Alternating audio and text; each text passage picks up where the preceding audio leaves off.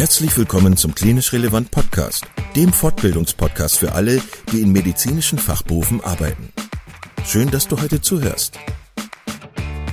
In unserem Podcast möchten wir dir medizinisches Fachwissen vermitteln, das du unmittelbar in deinem klinischen Alltag für deine PatientInnen gebrauchen kannst. Zweimal pro Woche, nämlich dienstags und samstags, veröffentlichen wir neue Folgen überall da, wo es Podcasts gibt. Schau dich auch gerne einmal auf unserer Webseite unter klinisch-relevant.de um. Denn hier findest du nicht nur Informationen über uns und unser Projekt, sondern auch viele Audio-, Video- und Live-Fortbildungen, die du buchen kannst. Wenn du Fragen oder Anregungen hast, melde dich doch gerne unter kontakt.klinisch-relevant.de.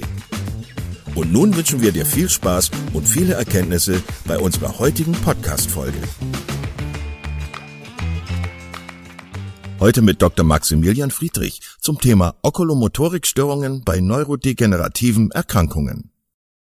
Lieber Max, vielen Dank, dass du wieder da bist hier im Podcast. Ähm, du bist äh, für mich ja schon, wie, wie, soll ich sagen, du bist ja schon sehr vertraut. Ich äh, freue mich sehr, äh, dich zu sehen. Ähm, du warst schon, schon mehrfach im Podcast, beziehungsweise du hast mit uns eine sehr, sehr tolle äh, Fortbildung gemacht. Ähm, da geht es um Okulomotorikstörungen und genau darüber wollen wir heute auch wieder sprechen, in einem anderen Kontext. Ähm, du bist nicht nur Experte für ähm, Schwindel, wie wir gehört haben in deinem Podcast, sondern auch für Okulomotorikstörungen. Und das wollen wir heute im Kontext mit ähm, neurodegenerativen Erkrankungen beleuchten. Das ist was, was jetzt auf den ersten Blick jetzt nicht so äh, vielleicht naheliegend ist. Wenn wir jetzt das ähm, Beispiel Parkinson äh, primäres Parkinson-Syndrom zum Beispiel nehmen, dann denken wir alle an die, an die Akinese, an die Hypokinesie, an die, ähm, an den Tremor und so. Das sind, sind ja die Kardinalsymptome, aber wir denken jetzt nicht unbedingt sofort an die Okulomotorik, Okulomotorikstörungen. Ähm, willst du uns vielleicht einmal kurz, also mich und die Hörer, äh, abholen und vielleicht nochmal so kurz beleuchten, welche Strukturen im, im Gehirn eigentlich überhaupt ähm, ja, wichtig sind für die Okulomotorik? Ja, gerne. Also vielen Dank mal wieder für die nette Einführung. Schön, dass ich wieder da sein darf. Macht immer viel Spaß. Ähm, ja, die, du hast natürlich recht, wenn wir an das Parkinson-Syndrom oder den idiopathischen Parkinson, idiopathische Parkinson-Erkrankung denken als häufigste motorische ähm, neurodegenerative Erkrankung, dann denkt man nicht zuerst an die Augenbewegungen, aber ich würde heute dafür plädieren, dass wir das doch integrieren sollen, gerade weil es in der Klinik halt nicht immer eindeutig ist. Also wenn wir jetzt einen super eindeutigen Fall haben von dem idiopathischen Parkinson-Syndrom, der gut auf Levodopa anspricht und es nicht früh stürzt, nicht früh eine autonome Störung hat, dann würde ich sagen, ist es vielleicht gar nicht so wichtig, auf die Augen zu schauen. Aber wenn wir uns nicht sicher sind und Sachen nicht ganz typisch verlaufen, dann ist der Blick in die Augen extrem wertvoll. Und das soll heute so ein bisschen oder kann heute gerne das Thema sein, darüber zu reden, weil diese ganzen Tests ähm, oder ja, diese ähm, Befunde kann man klinisch erheben. Das heißt, wir brauchen keine Apparate dazu. Apparate sind super, wenn man die hat, also eine Videookolographie zum Beispiel, aber wir müssen sie nicht unbedingt haben. Ähm, zu deiner Frage, welche Strukturen sind dabei? Und letzten Endes ist das Interessante an den Augenbewegungen, dass sie ja übers gesamte Gehirn eigentlich über viele Schaltkreise und Netzwerke disseminiert sind. Also wir haben kortikal sind die meisten kortikalen Areale sind irgendwo mehr oder weniger visuell responsiv, aber auch subkortikale Areale, die Basalganglien, spielen eine Rolle bei der Handlungsauswahl zum Beispiel und das spielt dann auch wieder mit den Augenbewegungen eine Rolle. Die sind ja letztlich nicht oder nur ein bisschen künstlich von der restlichen Motorik zu trennen. Die unterliegen letztlich ähnlichen Systemen oder Systematiken und Regeln. Was aber für die Okulomotorik vielfach wichtiger noch ist, ähm, ist der Hirnstamm und das Kleinhirn. Das heißt, wir reden hier von grob aufgeteiltem Mittelhirn, was vor allem für vertikale Blickbewegungen relevant ist und der Pons, die überwiegend für horizontale Blickbewegungen wichtig ist. Und vom Kleinhirn, was letztlich alle Bewegungen, sei es Körperbewegungen, Gang, aber auch Augenbewegungen, feintuned. Und das Spannende ist natürlich, wir wissen über die neurodegenerativen Muster von gewissen neurodegenerativen Erkrankungen, welche Areale bevorzugt involviert sind und können aber durch die Konstellation der Augenbewegungen auch rückschließen, ob das zusammenpasst oder ob möglicherweise die Augen einen Hinweis darauf geben, dass noch mehr involviert ist, was dann eben nicht mehr zur Grundhypothese passt oder eine andere Hypothese eher befördern würde. Super spannend finde ich das. Ähm, vielleicht, um jetzt noch mal einen Schritt weiter zu gehen, für unsere ZuhörerInnen, ähm, wie würdest du normalerweise so einen Patienten untersuchen, wenn, wenn du dich jetzt auf die Okonomotorik ähm, fokussierst? Was wären da so die empfohlenen äh, Untersuchungsschritte? Wenn man sich die Literatur anschaut, was man machen kann, dann ist es eine ziemlich lange Liste und vielleicht hat man auch Skrupel, diese ganze lange Liste durchzuarbeiten. Ähm, aber als Neurologen sind wir es ja irgendwo auch häufig gewöhnt, die relativ komplexe Untersuchungsgänge auch sehr kurz durchzuziehen. Also eigentlich dauert es nicht lang, aber am Ende ist Zeit der wichtige Faktor. Und wenn ich jetzt wählen müsste zwischen den wichtigsten, die ich definitiv untersuchen würde, dann wäre es erstens die glatte Blickfolge. Also man bittet den Patienten am besten den Stift oder die Lampe. Ich empfehle immer mit unserer ähm, Pupillenleuchte zu arbeiten, weil dann kann man den Lichtreflex in der Pupille verfolgen. Und man lässt den Patienten dann diesen Lichtreflex ähm, nachgucken, nachfolgen und man achtet darauf, ob diese Blickfolge glatt ist. Also ob sie einen schönen glatten Ablauf macht oder ob sie sakkadiert ist. Also ob sie nicht glatt ist, ob sie hakt oder wie ein Zahnrad aussieht. Die glatte Blickfolge ist die Nummer eins. Die Nummer zwei, auch sehr wichtig, sind die Sarkaden. Und wir hatten es in unserer Augenbewegungsfortbildung, ähm, glaube ich, haben wir drüber gesprochen, die Surfer-Gruß-Technik. Ja, also ich bitte den Patienten, ich bitte den Patienten dann ähm, in einem Abstand von so 60 Zentimeter zeige ich ihm den Surfergruß und ich bitte ihn zwischen Daumen und dem kleinen Finger in dem Moment oder einfach zwischen zwei Fingern, die man auch auf ähm, leuchten lassen kann, hin und her zu gucken. Und ich achte bei den Sarkaden ganz besonders darauf, ob ich die Sequenz der Augenbewegung sehen kann. Weil wenn ich sehe, wie sich die Augen bewegen, dann ist die Sakkade definitiv zu langsam. Sakkaden sind die schnellsten Bewegungen, die ein Mensch machen kann. Ähm, und wenn wir sehen, dass sich das Auge bewegt, also wenn wir es mit unseren Augen letztlich auflösen können, diese Bewegung, dann ist sie zu langsam. Sakkaden sieht man normalerweise nicht. Normalerweise sieht man den Anfang und das Ende einer Sakkade, aber man sieht nicht, was dazwischen passiert. Und das ist insbesondere bei den neurodegenerativen Erkrankungen sind die vertikalen Sarkaden das A und O. Und da bittet man den Patienten also entweder Surfergruß vertikal oder man lässt ihn letztlich zwischen zwei Blickziele, die man selbst ähm, mit den Fingern zum Beispiel stellt, nach oben und nach unten schauen. Und wenn man sieht, dass es sehr viel länger dauert als normal, dass die Sakkade losgeht und dass die Sakkade träge ist und man den Weg nach oben nachverfolgen kann, dann ist es pathologisch. Also Sarkaden sind die zwei. Die Nummer drei wäre für mich tatsächlich der Kopfimpulstest. Das ist bei Parkinson-Syndromen nicht unbedingt wichtig, aber wenn wir uns Ataxien anschauen, sehr, sehr wichtig, weil der Kopfimpulstest, also man bittet den Patienten auf die Nase zu schauen, auf die Nase des Untersuchers und man bewegt den Kopf schnell hin und her, also der Halm-Halmagi ähm, der gibt uns einen Aufschluss darüber, ob das periphere vestibulare System, also die Gleichgewichtsorgane, intakt sind. Das ist auch extrem wichtig, weil die mit, der Miteinbezug der Gleichgewichtsorgane starke Hinweise gibt auf zum Beispiel eine ähm, SCA, also eine Ataxie, eine spinozerebelläre Ataxie, eine hereditäre Ataxie oder Multisystemerkrankungen aus dem mitochondriopathischen Formenkreis, die gerne eben sowohl zentrale als auch periphere Störungen vereinen. Das wären also meine Top drei, die ich in jeder Okulomotorik-Untersuchung ähm, empfehlen würde. Super, das ist ja was, was man wirklich äh, ohne Probleme ähm, selber machen kann auch in der Notfallsituation. Hm, du hast uns sechs Paper mitgebracht, also so einen kleinen Journal Club. Und ja. du wolltest damit so ein bisschen auch die verschiedenen neurodegenerativen Erkrankungen durchgehen.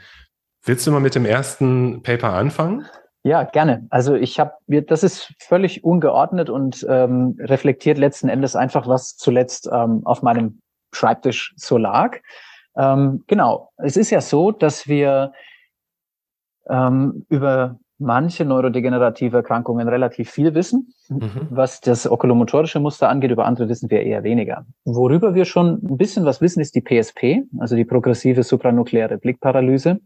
Und da habe ich heute ein Paper mitgebracht aus der Gruppe von Jan Kasubek aus Ulm. Und zwar ist es Diagnostic Value of Video Oculography in Progressive Supranuclear Palsy. Eine kontrollierte Studie mit 100 Patienten.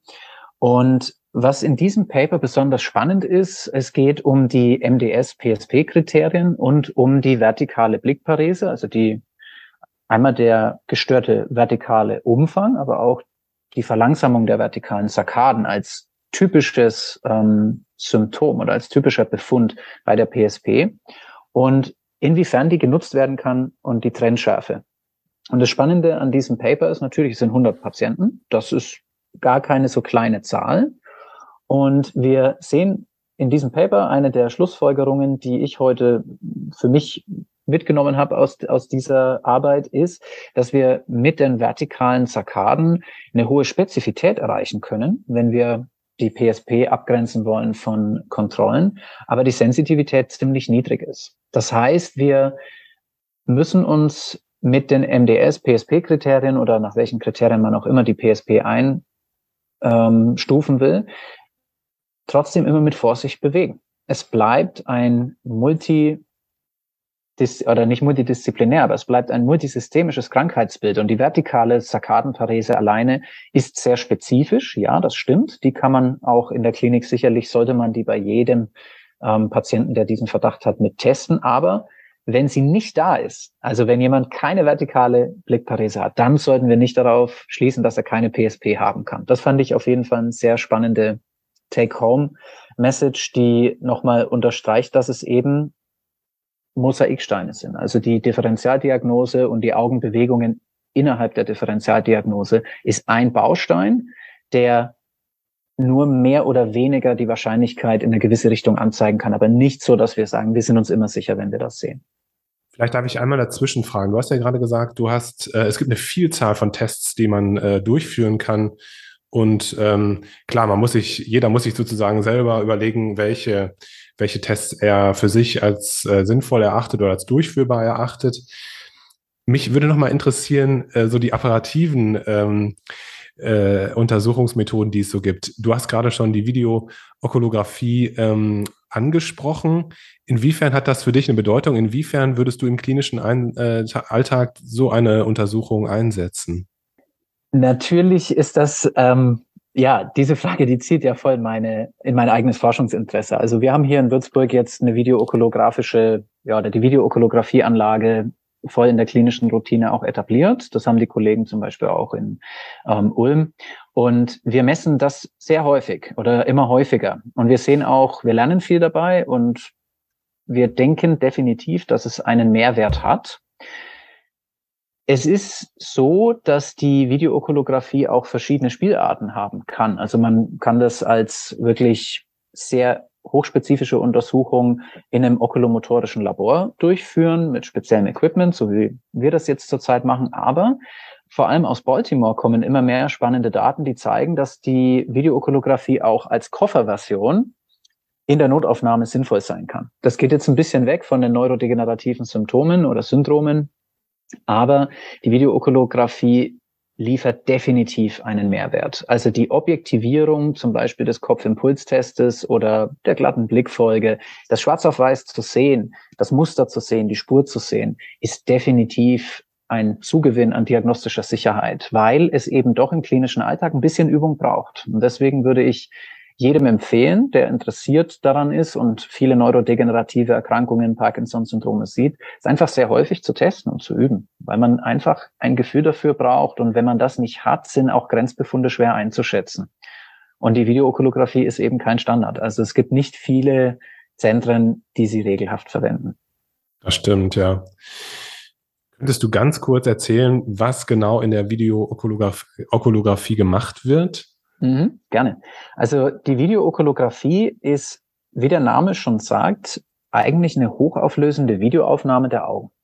Das heißt, wir haben dann eine Brille, die aussieht wie eine Taucherbrille zum Beispiel. Das ist ein Modell. Es gibt verschiedene Modelle, die verwendet werden. Und dann wird über eine hochauflösende Infrarotkamera, die in unserem Fall hier in Würzburg von oben montiert ist an dieser Taucherbrille und über einen Spiegel die Augen filmt. Diese hochauflösenden Datensatz haben wir letztlich ein Video der Pupille in Schwarz-Weiß, Infrarot, also monochrom. Und wir durch gewisse Tracking-Algorithmen wird dann die Pupille erkannt und man kalibriert das System, bevor man misst, sodass man am Ende eine Aussage hat über die Geschwindigkeit, über das Verhältnis der Augengeschwindigkeit zum Beispiel zu einem gewissen Stimulus, der an einem Monitor präsentiert wird im Okulomotoriklabor. Und man kann dann das, was wir klinisch eh machen, also glatte Blickfolge, Sarkadentests, in einen wirklich quantitativen Rahmen überführen. Das heißt, man schaut sich das nicht nur qualitativ klinisch an, sondern man sieht die Nuancen, man sieht die objektiven Messungen. Und immer mehr kommen wir auch dazu, gewisse Cut-offs zu definieren und das letztlich so zu betreiben wie die Neurographie. In vielen Zentren ist die Neurographie einfach eine absolute Standardleistung, die durch technische Assistenten oder durch die Rotanten in der Abteilung dann ähm, gemacht werden und befundet werden. Und wir haben einfach Cut-off-Werte. Wir wissen, wenn die Amplitude unter einem gewissen Wert ist, dann ist es eine, eine axonale Schäde oder dann ist es eine, ein auffälliger Befund. Mhm. Und ähnlich ist das mit der Videookolographie auch. Also wir haben zunehmend eine Idee darüber, welche Werte normativ angesetzt werden können und was absolut auffällig ist. Und das Spannende ist eben, dass viele okulomotorische Parameter nicht mit dem Alter sich verändern. Das ist im Vergleich zu vielen anderen Dingen bei uns in der Neurologie vor allem anders. Da wissen wir, dass sich altersentsprechend oder altersgemäß Dinge rapide verändern oder massiv verändern. Und bei den Sarkaden zum Beispiel ist das eigentlich nicht der Fall. Die bleiben bis ins hohe Alter sehr schnell. Und wenn wir selbst bei einem 80-Jährigen eine 50-prozentige Reduktion sehen gegenüber dem Seitenvergleich oder ähm, gegenüber der normativen Kohorte, dann können wir ziemlich sicher sein, dass es pathologisch ist. Diese ähm, Arbeit, die du gerade zitiert hast, ähm, über die PSP, haben die Kollegen aus Ulm auch eine Videookolographie ja. eingesetzt, um das zu quantifizieren? Ja, ja, okay. Die Kollegen aus Ulm haben ein sehr ähm, differenziertes Labor und ähm, haben das alles videookolographisch objektiviert. Hm. Okay. Was hast du als zweites Paper mitgebracht? Okay. Gehen wir auf die Nummer zwei. Ähm, ich habe so auch ein paar Clinical Pearls und abseitige Dinge mitgebracht. Und zwar manchmal würden wir ja, manchmal fällt es uns sehr, sehr schwer, das IPS, also das idiopathische Parkinson-Syndrom von der MSA zu unterscheiden. Die MSA natürlich auch eine Krankheit, die noch nicht sehr gut verstanden ist, aber wir eben häufig doch abgrenzen müssen. Und da habe ich ein Paper dabei von ähm, aus, aus Korea, ein sehr, sehr großes Zentrum für Augenbewegungen, vestibuläre Medizin, also das Umfeld von Chiso Kim. Und diese Arbeit heißt Perverted Headshaking and Positional Downbeat Nystagmus in Patients with MSA. Also es geht um den sogenannten pervertierten Kopfschüttelnystagmus und den Downbeat-Nystagmus bei der Lagerung. Das fand ich ein sehr interessantes Paper, weil wir das in der Breite, glaube ich, fast gar nicht machen. Also die Lagerung bei jemandem mit einem mutmaßlich neurodegenerativen Parkinsonismus. Und das Spannende, was in diesem Paper gezeigt wird, ist, wir kennen ja alle den BPLS, also den gutartigen Lagerungsschwindel. Aber es gibt auch diese zentrale Version davon, die wir alle im Studium gelernt haben und keiner wusste so richtig, was ist das eigentlich? Ist das wichtig?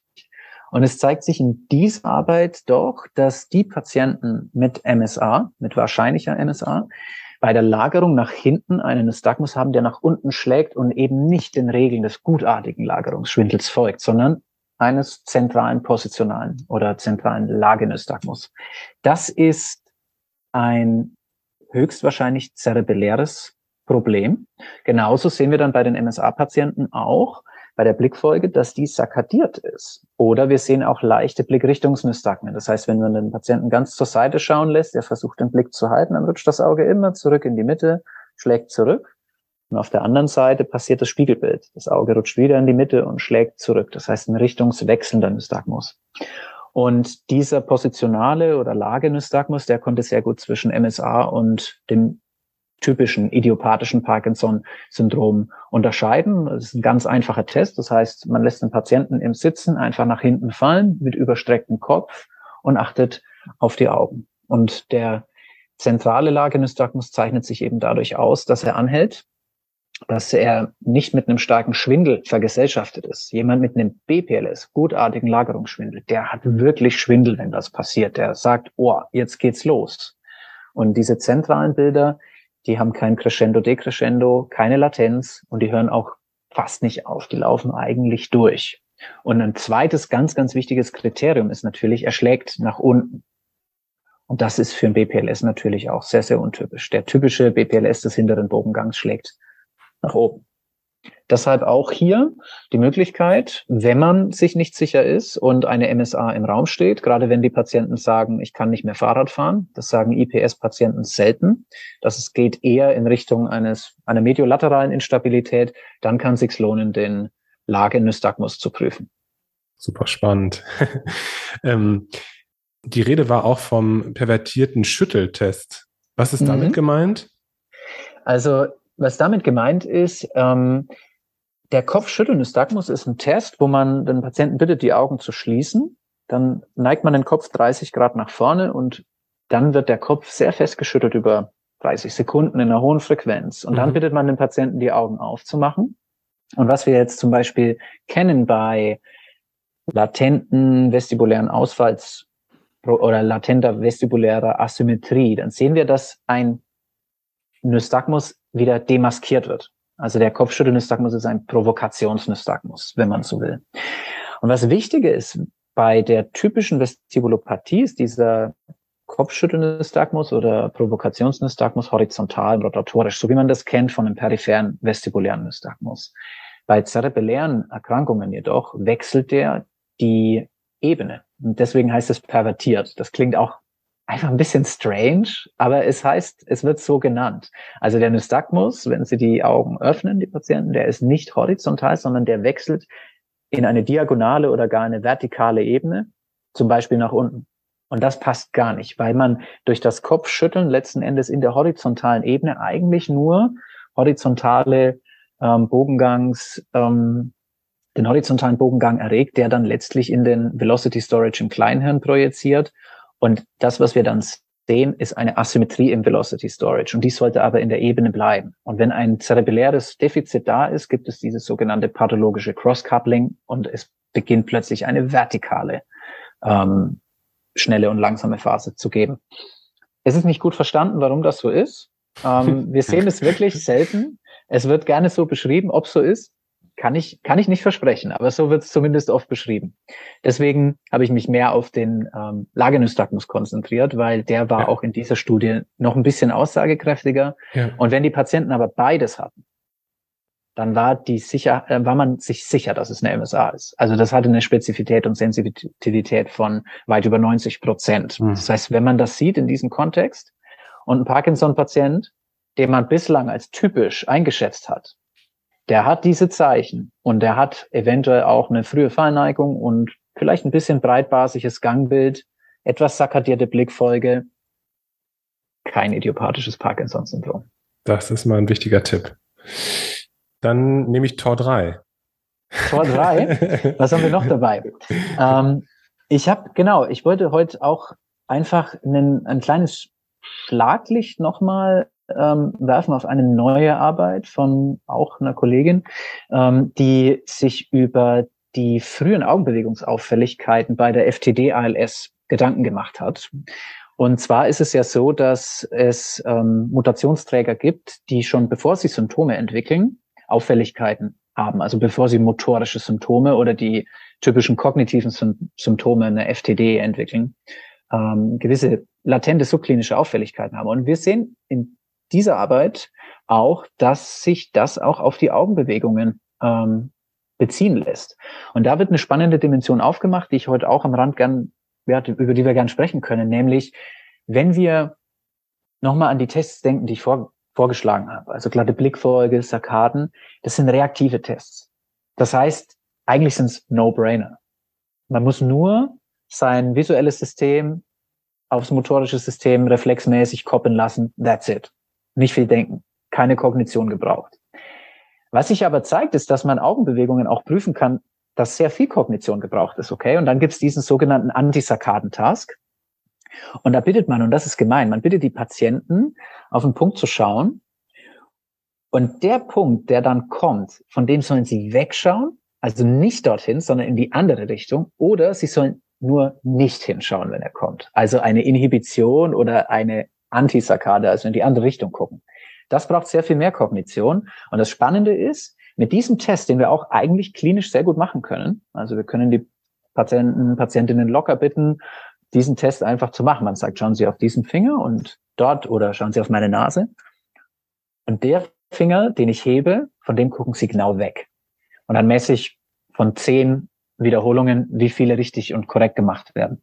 Und das Spannende ist tatsächlich, dass bei den in der frühen Phase, in der subklinischen Phase bei den Genträgern sind diese kognitiv gefärbten okulomotorischen Tests, Tests sehr auffällig.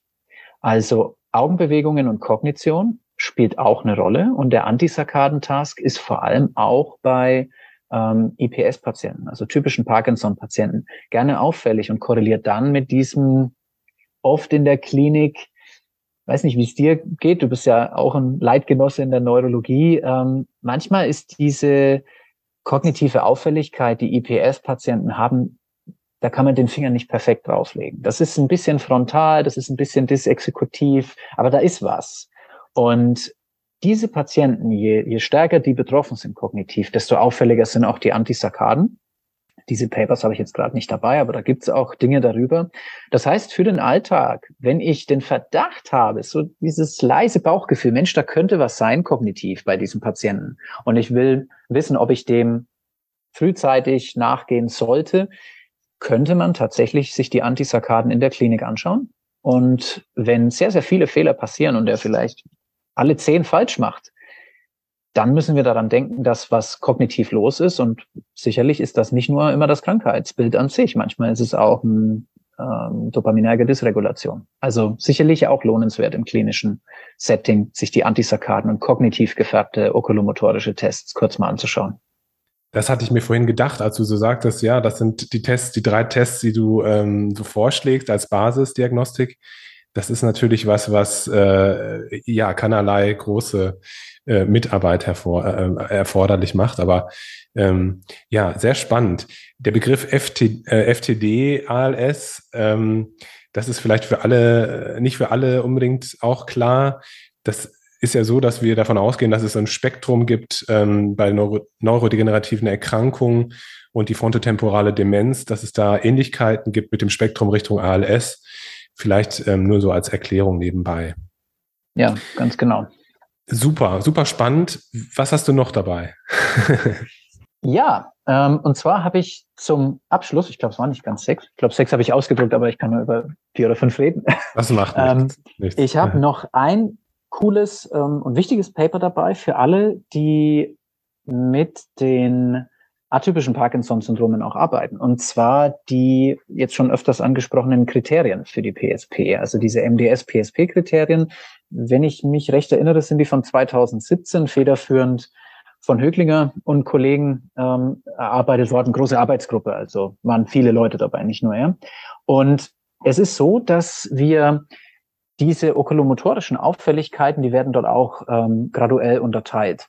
Und ich glaube, das ist wichtig, weil es aktuell auch danach eine gewisse Debatte gab, dass die Kriterien möglicherweise die phänotypische Breite der PSP, die ja echt riesig ist. Also eine PSP kann überwiegend akinetisch, überwiegend postural, überwiegend okulomotorisch sein.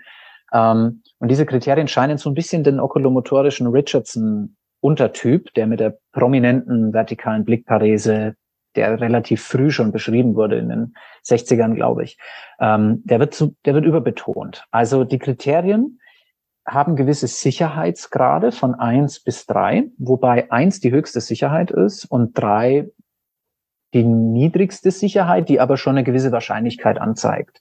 Und bei den Augenbewegungen wird in diesen Kriterien unterschieden. Und ich glaube, das ist auch gar nicht schlecht, wenn man mit den Patienten arbeitet, dass man innerhalb der Kriterien guckt, wo steht man in jeder Domäne, weil das auch hilft natürlich, den Progress der Erkrankung zu erfassen und in gewissen Phasen auch gewisse Bedürfnisse vielleicht zu identifizieren.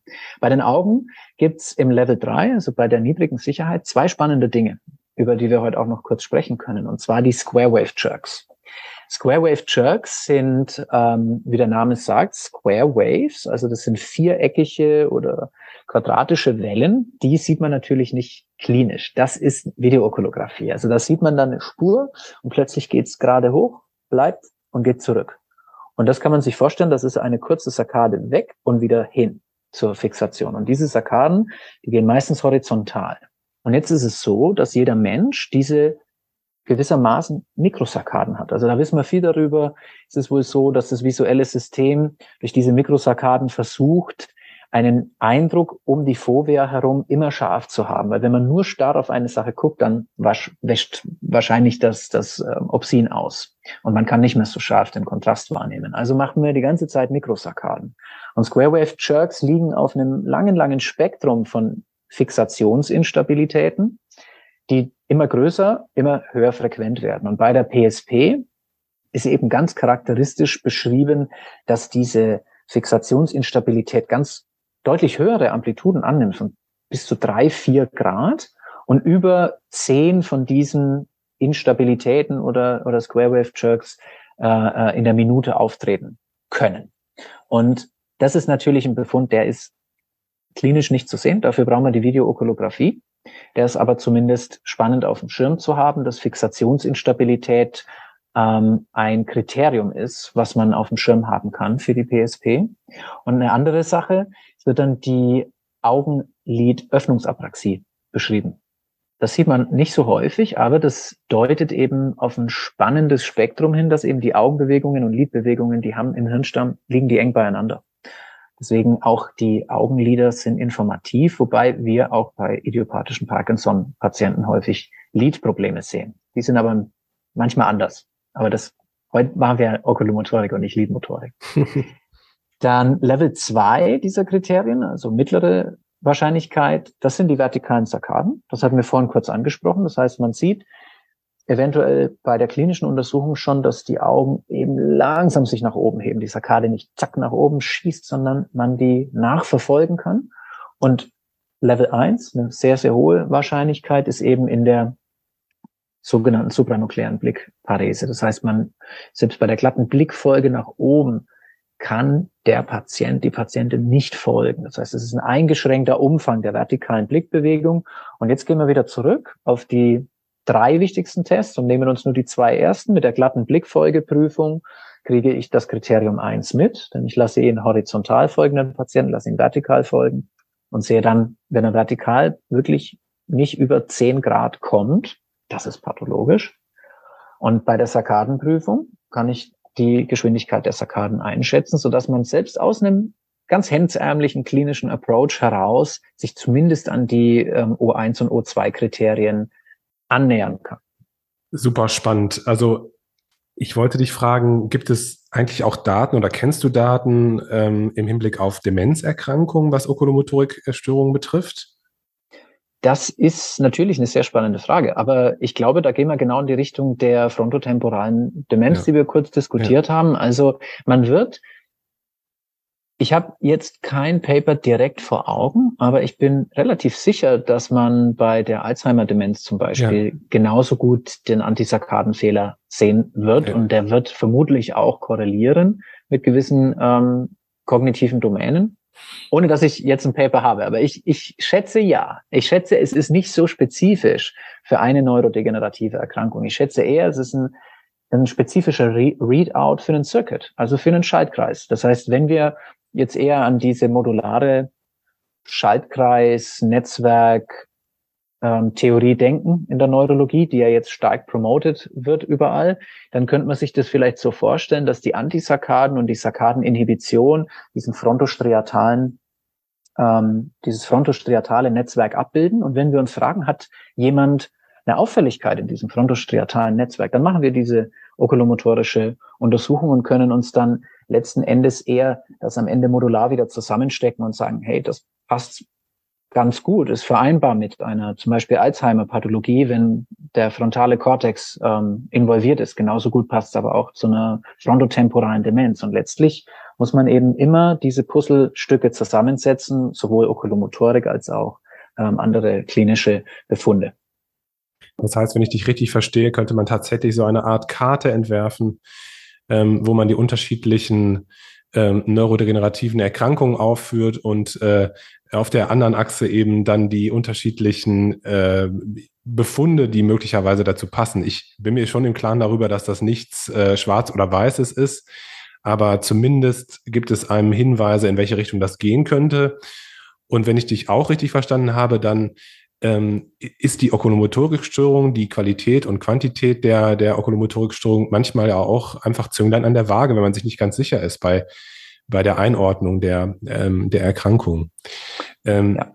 Das ist für mich eine ganz neue Sichtweise der, der Okulomotorik, mein Gott, Okulomotorikstörungen. ähm, und ich meine, es ist letztlich ja nicht Zeitraum, das zu untersuchen und kann wirklich sehr, sehr hilfreich sein. Absolut. Du hast es schon gesagt, es ist genau dein Forschungsthema, wenn wir so Richtung Video-Okolographie gehen. Ähm, aber du bist da noch einen Schritt weiter gegangen. Das finde ich auch sehr spannend, weil äh, dieses Tool ja in allen äh, Taschen ist heutzutage, das Handy. Ähm, und auch die Aufnahme von Videos mit dem Handy. Ähm, hast du Lust, da noch ein bisschen was drüber zu erzählen, inwiefern halt ähm, vielleicht auch Apps fürs Handy uns helfen können bei der Analyse mhm. von Okulomotorikstörungen? Ja, super, super gerne. Also das ist auch ein super spannender Pfad in der Wissenschaft, der momentan wirklich verstärkt gegangen wird. Und es geht eben um das große Thema äh, digitale Gesundheitsanwendungen.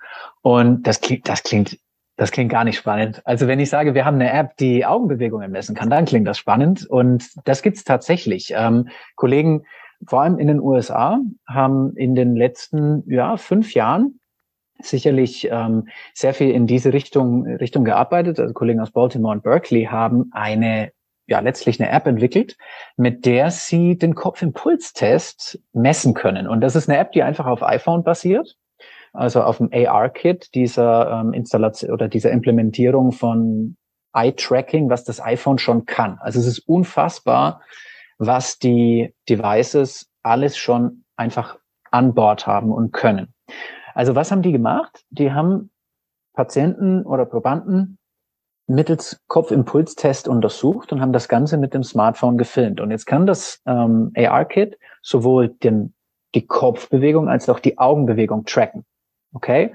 Und was ja passiert beim Kopfimpulstest, wir fragen uns, wie ist das Verhältnis der Kopfgeschwindigkeit zur Augengeschwindigkeit? Und idealerweise sollte die Augengeschwindigkeit genauso schnell sein die maximale Geschwindigkeit wie die Kopfgeschwindigkeit, beziehungsweise der Gain sollte eben ähm, eins sein, dass das Verhältnis dieser Geschwindigkeiten stimmt. Dann haben wir einen funktionierenden vestibulo-okulären Reflex. Und das ist, wie vorhin schon gesagt, eben einer der wichtigsten Tests, wenn wir uns fragen, hat jemand auch noch eine peripher, also eine Affektion des peripheren vestibulären Systems. Und tatsächlich konnten die zeigen, nur mit dieser App, dass sie mit guter Präzision und Genauigkeit den Kopfimpulstest aus dem Smartphone ableiten können.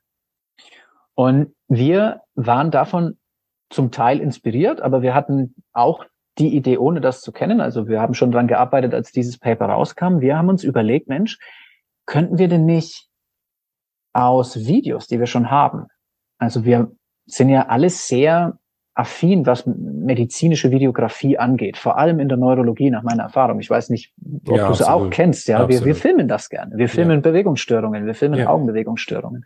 Und ich dachte mir, das wäre ein toller Datenschatz, Mensch, wenn wir aus diesen Daten aus den Augenbewegungsvideos, wenn wir quantitative Informationen ziehen können. Wie spannend wäre das? Weil quantitative Informationen, und das war ja der erste Teil unseres Treffens heute, die scheinen ja schon einen Wert zu haben, einen diagnostischen, prognostischen und ähm, ja, vielleicht auch Subtyp stratifizierenden Wert. Und all das haben wir dann, ähm, dieses Interesse hat dann ein Projekt ähm, inspiriert, bei dem wir einen standardisierten Nystagmus erzeugt haben, mit einem Opto, mit einer App eigentlich auch wieder, die ein optokinetisches Band zeigt. Und wir hatten einen standardisierten Aufbau, so dass wir wussten, wie schnell die langsame Phase dieses Nystagmus sein muss. Und wir haben das bei ähm, gesunden Probanden etabliert, haben einen Algorithmus ähm, gebastelt, standen da aber natürlich auf den Schultern von Giganten. Also das waren, wir haben letztlich nur das weiter genutzt, was schon wirklich tolle Entwicklungen im Feld der Computer Vision waren, haben ein Netzwerk trainiert, was aus Augenbewegungsvideos die Pupillen tracken kann und haben dann letzten Endes auch wieder ein Framework entwickelt, aus dem wir die quantitativen Informationen der Augenbewegungen kriegen konnten. Und der Witz an dieser Arbeit war, dass wir das direkt mit dem Goldstandard, also der Videookolographie, die ja sehr viel teurer ist, sehr viel komplexer, sehr viel seltener. Ähm, wir konnten das vergleichen und wir konnten in dieser Arbeit, die jetzt noch als Preprint, ähm, die ist im Review, das heißt, eigentlich darf ich gar nicht drüber reden, aber wir waren sehr, wir waren sehr sehr rigoros zu uns selbst, würde ich in dem Fall sagen. Deswegen will ich jetzt mal mit ganz a lot of a lot of grains of salt darüber reden.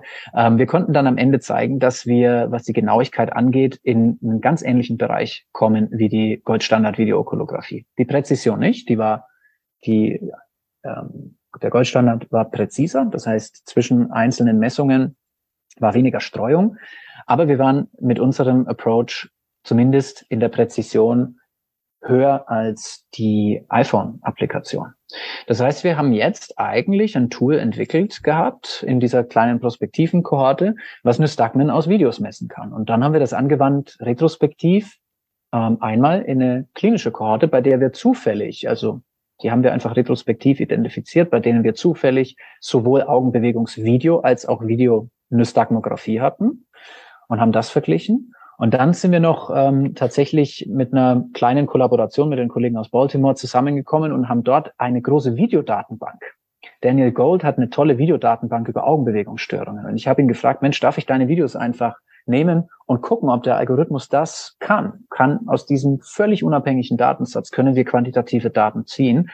Und die Antwort ist ja. Also wir können auch diese in völlig unabhängiger Intention aufgenommenen Videos quantitativ analysieren und zum Beispiel die Slow Phase Velocity als wichtigsten Parameter zur Beschreibung eines Nystagmus ähm, extrahieren. Und für mich ist das, jetzt werde ich ausschweifen, es hat auch viel Spaß gemacht, das Projekt. Für mich ist es ähm, irgendwo möglicherweise ein Aufbruch in neue Sphären der Neurologie, so in die präzise Neurologie.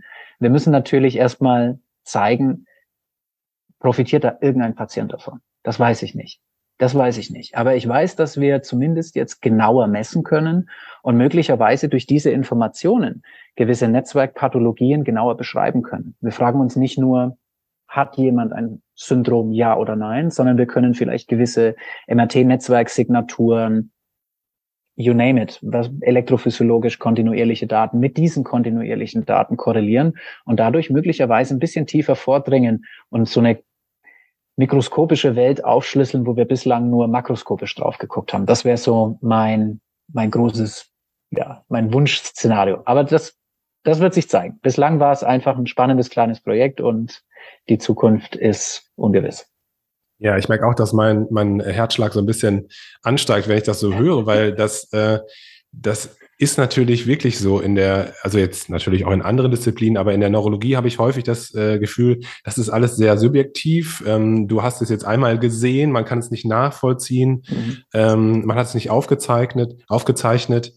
Ähm, und angenommen, man könnte tatsächlich mit dem Smartphone äh, auch sozusagen mit niedrigem Aufwand solche Aufzeichnungen vornehmen, das geht natürlich in, in ganz, äh, ganz andere Richtungen. Und ich glaube schon, dass das auch für unsere Patientinnen und Patienten ein Vorteil sein wird eines Tages. Also ähm, vielen, vielen Dank, dass du dein, dein Wissen geteilt hast heute ein weiteres Mal. Vielen Dank, dass du uns diesen Einblick gegeben hast und diesen Ausblick gegeben hast in, in das, was da wahrscheinlich noch kommen wird.